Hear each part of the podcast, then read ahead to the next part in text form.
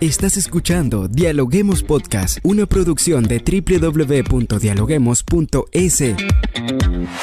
Cientos de académicos analizan, opinan y debaten. Son voces frescas que llegan a renovar la opinión pública desde una perspectiva diferente. Somos la puerta de entrada a la academia. Somos el nexo de la academia con la comunidad. Escucha nuestro podcast en Spotify o a través de la web www.dialoguemos.es. A continuación, Rangira Briseño debate junto a expertos, académicos y estudiantes los temas más curiosos del planeta. Hola, ¿qué tal amigos? Como siempre, un placer saludarles a todas las personas que se conectan en el Ecuador y en el mundo a través de la www.dialoguemos.es para disfrutar de un nuevo episodio de Dialoguemos Podcast. Quien les saluda Rangira Briseño. Así comenzamos hablando de un nuevo tema sobre la reforma a la ley de comunicación, la cual abre un nuevo juego en el Ecuador.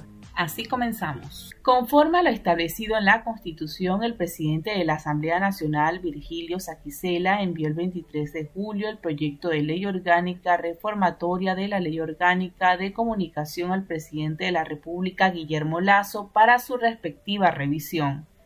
Tras su aprobación, el gobierno rechazó de manera enfática el texto, lo cual provino de un informe de minoría y lo calificó como una ley de comunicación mordaza.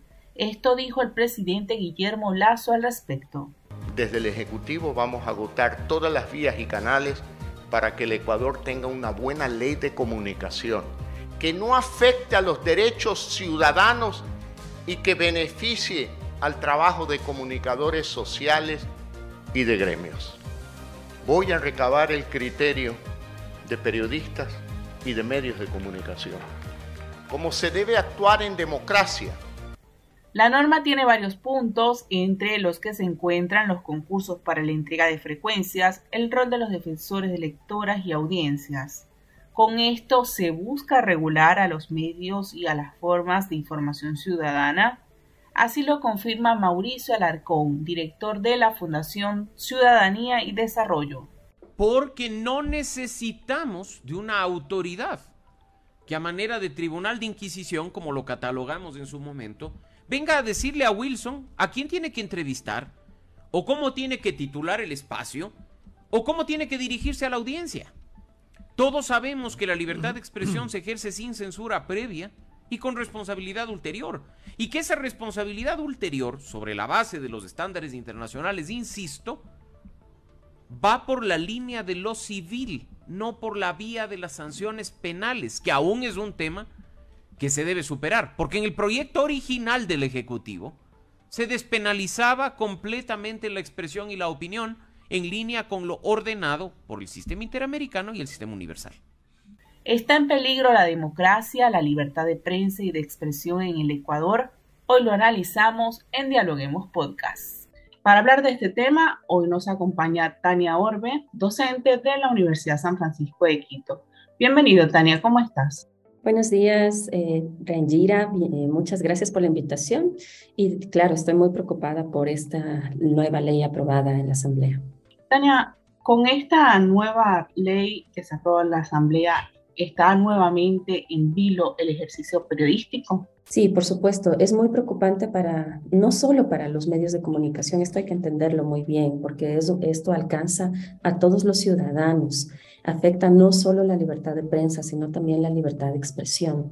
Y eh, esta, estas reformas implican un retroceso a lo que ya vivimos en el 2013, porque prácticamente se están retomando esas políticas eh, que, que, promueven la censura eh, de una manera arbitraria eh, sin especificaciones eh, que involucran incluso ahora la Defensoría del Pueblo, eh, se modifica otra vez al Consejo de Regulación de la Comunicación en su estructura y estamos volviendo a lo que ya tuvimos aprobado en el 2013, esa ley de comunicación durante el tiempo de, de, Correa. Durante el 2019 hubo modificaciones en el gobierno, durante el gobierno de Lenín Moreno que eliminaron eh, ciertos aspectos eh, muy restrictivos sobre la libertad de, expresión y la libertad de prensa.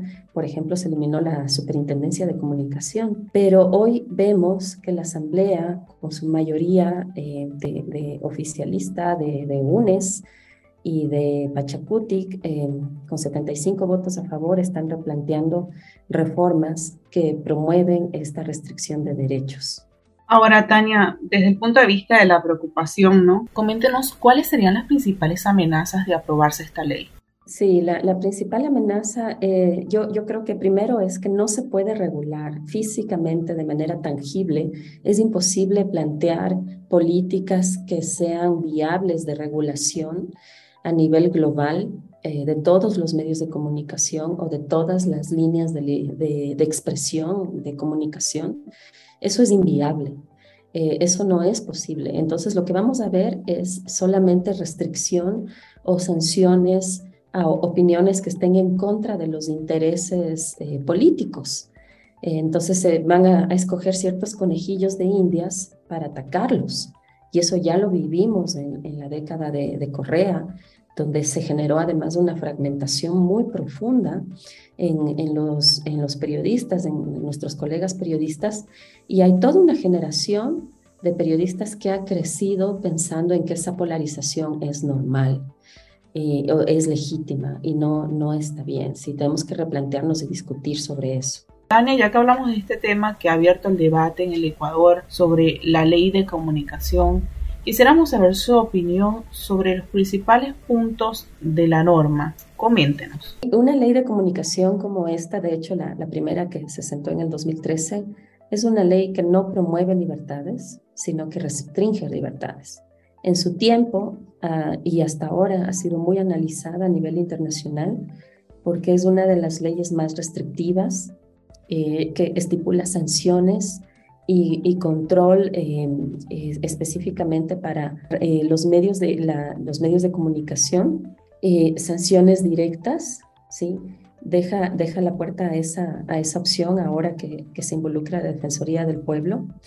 Y obviamente implica un riesgo para la democracia, ¿sí?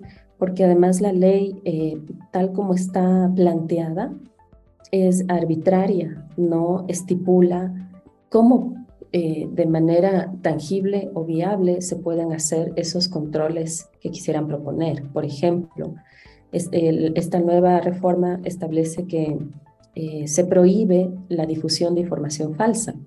¿sí? Y no, no es suficiente o, no tiene lógica prohibir la difusión de información falsa. ¿sí? Primero porque eh, la información falsa como tal no existe. Existe la desinformación y la, información errónea o la información modificada, ¿sí? Y, una prohibición mm, no es suficiente porque muchas, mucho de este contenido desinformativo se genera desde las propias fuentes de información, ¿sí? desde los actores políticos, económicos, sociales. ¿sí?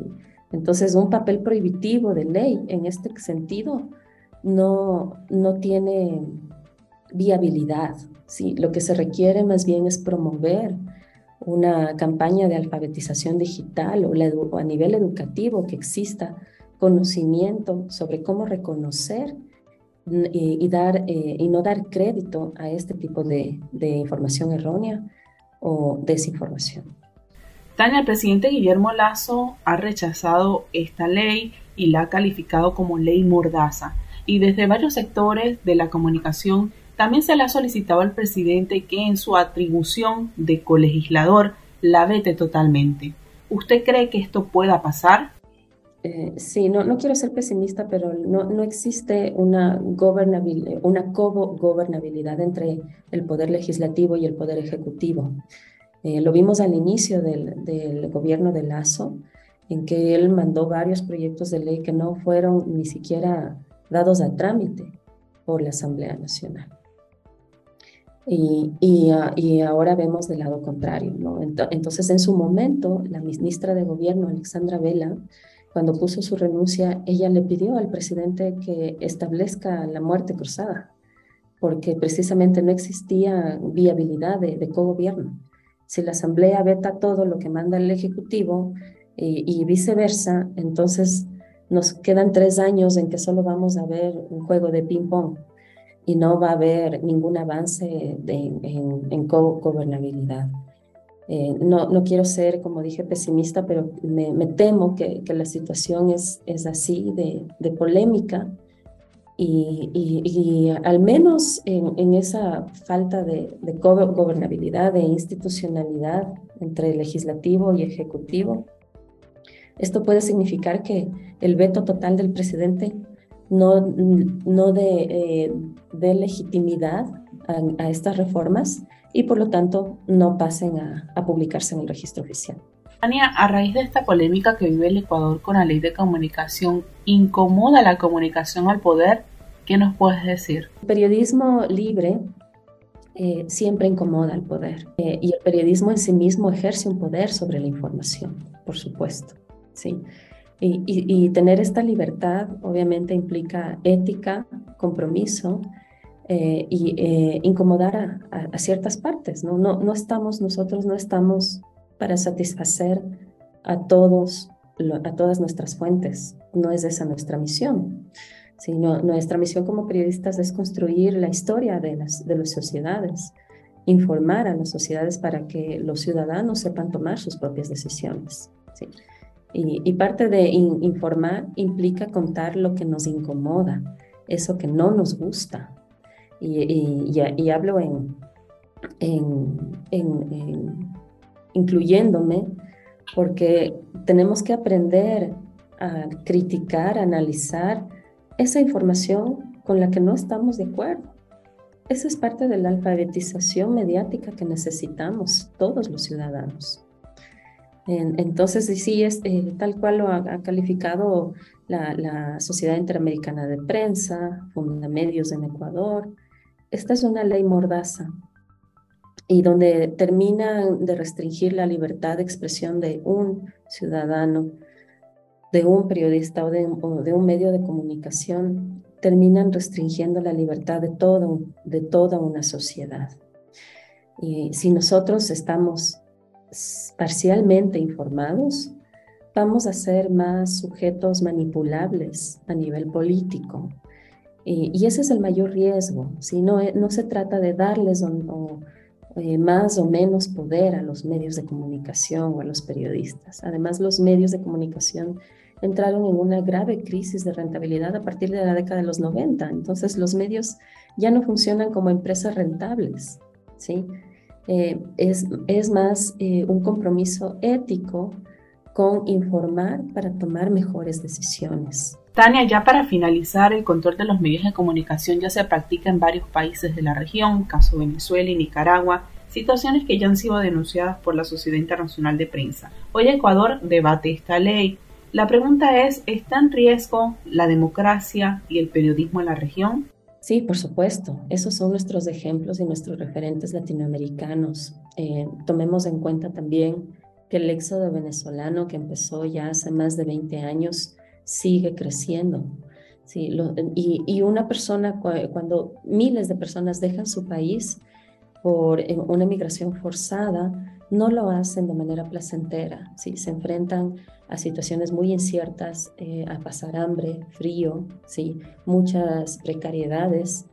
Y si la gente sale de su país es porque en su país no hay oportunidades. Eso está pasando en Venezuela, como dije, hace más de 20 años, pasa en, Centroamérica, en los países de Centroamérica, y esto incluye también a, Nicaragua, desde hace más de 50 años, ¿sí?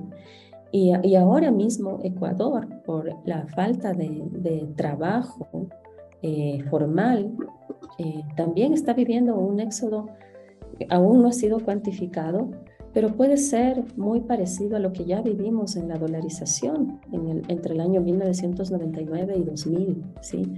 que los ecuatorianos salieron de su país, dejaron muchos a, hijos menores de edad para poder trabajar en España, sobre todo, y en Estados Unidos. Eh, entonces, la restricción de información solo genera más control sobre los ciudadanos eh, genera, eh, tener más control sobre los ciudadanos no significa que vamos a crecer como sociedad, no nos vamos a desarrollar. No se promueve la innovación ni el emprendimiento, ¿sí?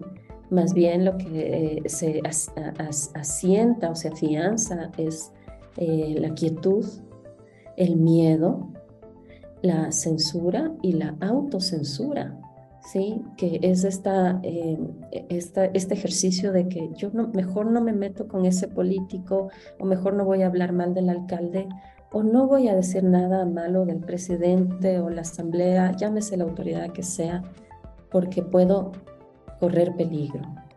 Y es, en ese eh, correr peligro es peligro de muerte, ¿sí? Me pueden matar a mí mismo, a, eh, mi familia, ¿sí?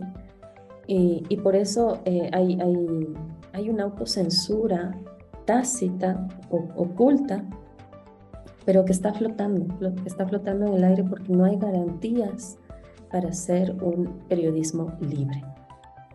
Así es, es lamentable que esto esté sucediendo, no, como lo comentábamos, no solamente en Venezuela, en Nicaragua, y, de aprobarse esta ley, también bueno, sucede en otros países donde los periodistas tienen miedo de dar a conocer las informaciones por temor a repercusiones no solamente de muerte, sino amenazas de ser presos políticos de cualquier gobierno.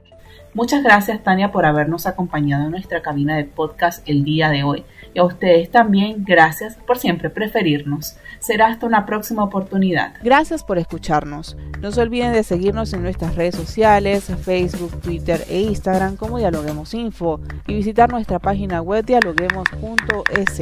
Soy Rangira Briseño y seguimos dialogando en podcast. Esto fue Dialoguemos Podcast. Escucha todos los programas de Dialoguemos Podcast en www.dialoguemos.es. Suscríbete para no perderte ningún episodio. Estamos en Spotify. Sigue escuchando Dialoguemos Podcast, el nexo entre la academia y la comunidad.